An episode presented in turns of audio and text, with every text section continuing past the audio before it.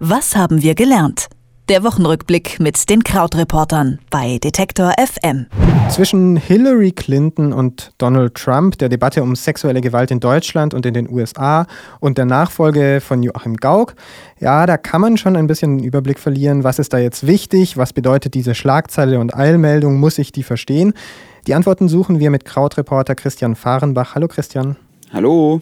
Seit dieser Woche wissen wir, mit Hillary Clinton tritt zum ersten Mal eine Frau zur Präsidentschaftswahl an in den USA.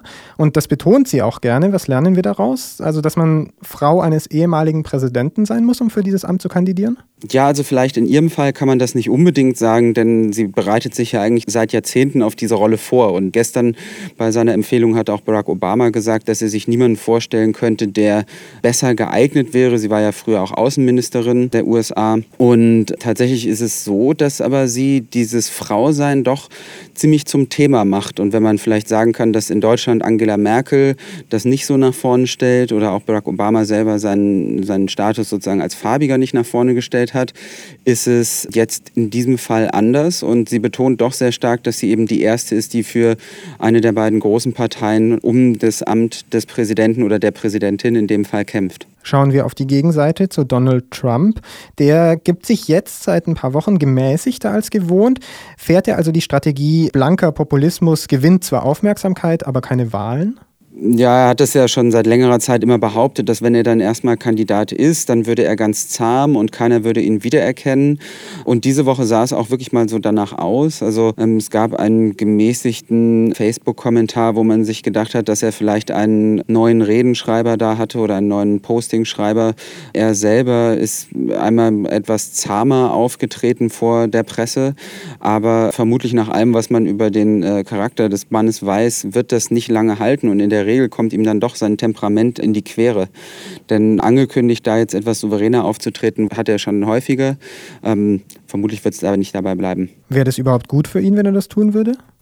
er muss ja irgendwann ähm, versuchen, weitere Wählergruppen zu gewinnen. Also das Problem ist ja, er hat sehr stark äh, jetzt in den Vorwahlen vor allen Dingen weiße Männer aktivieren können und dort auch viele Menschen dazu treiben können, wählen zu gehen ähm, oder ihm ihre Stimme zu geben, die äh, vorher noch nie wählen waren. Aber natürlich erreicht man dann da auch irgendwann ein Plateau und das heißt, er muss letztlich stärker in die Gruppe reinwirken der Frauen, der Farbigen, der Latinos. Und ähm, da hat er natürlich noch nicht viel für gemacht. Ob das jetzt gelingt und ob viele Leute sagen, Mensch, ich habe mich monatelang in dem Mann getäuscht und er ist ja doch ganz anders, das wage ich aber stark auch zu bezweifeln. Über die Präsidentschaftswahl in Deutschland haben wir auch viel gesprochen diese Woche, denn Joachim Gauck hat gesagt, er wird 2017 kein zweites Mal antreten. Jetzt bereitet sich also die neue Wahl vor, die Suche nach einem neuen Kandidaten oder einer Kandidatin. Worum geht es jetzt denn bei dieser Wahl? Die beste Person zu finden für dieses Amt oder ist es so ein Kräftemessen für die Bundestagswahl, wie es alle jetzt sagen? Tja, eigentlich äh, sieht es so aus, als ob es jetzt darum geht, dass wir endlich Bundestagswahlkampf haben, die nächsten eineinviertel Jahre.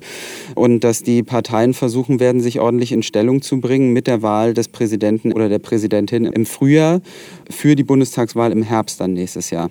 Und ähm, es sieht wohl so aus, als ob es möglicherweise keine gemeinsamen Kandidaten gibt von verschiedenen Parteien, sondern eher darum, dass jede Partei mit einem eigenen Vorschlag versucht zu punkten.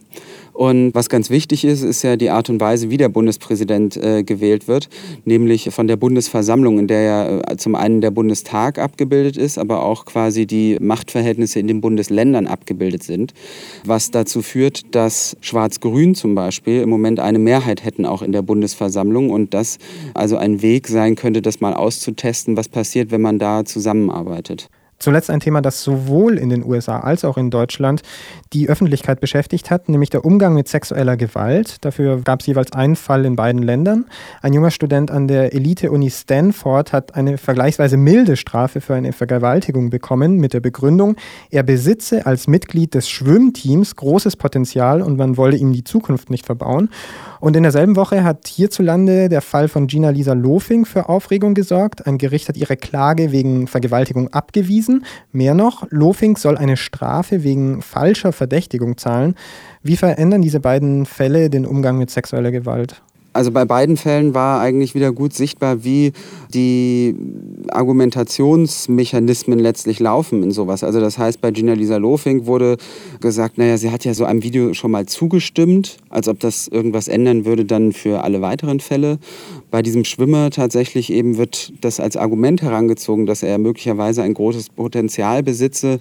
Sein Vater hat ja sogar auch einen relativ fürchterlichen Brief geschrieben, der in diesem Satz gipfelte, seine Strafe von sechs Monaten, seine Haftstrafe von sechs Monaten sei ja ein hoher Preis dafür, dass es 20 Minuten Action in einem fast 20 Jahren Leben gewesen seien. Ähm, was natürlich ein ganz furchtbarer Quatsch ist, weil man ja auch mit zwei Sekunden an einer Waffe Leben sehr stark verändern kann. Und also man folgt so ein bisschen in der äh, Diskussion darüber, solchen, solchen Mustern, auch solchen Entschuldigungsmustern.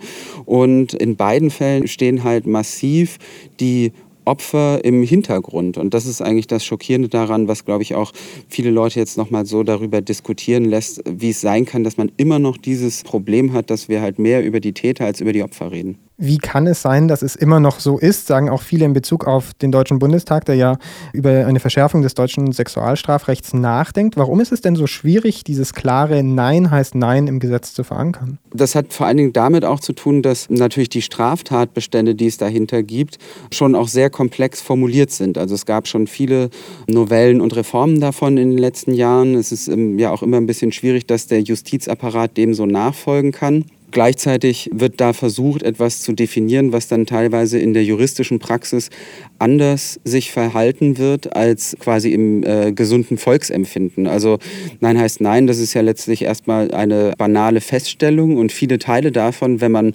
Nein sagt, sind ja auch jetzt schon strafbar.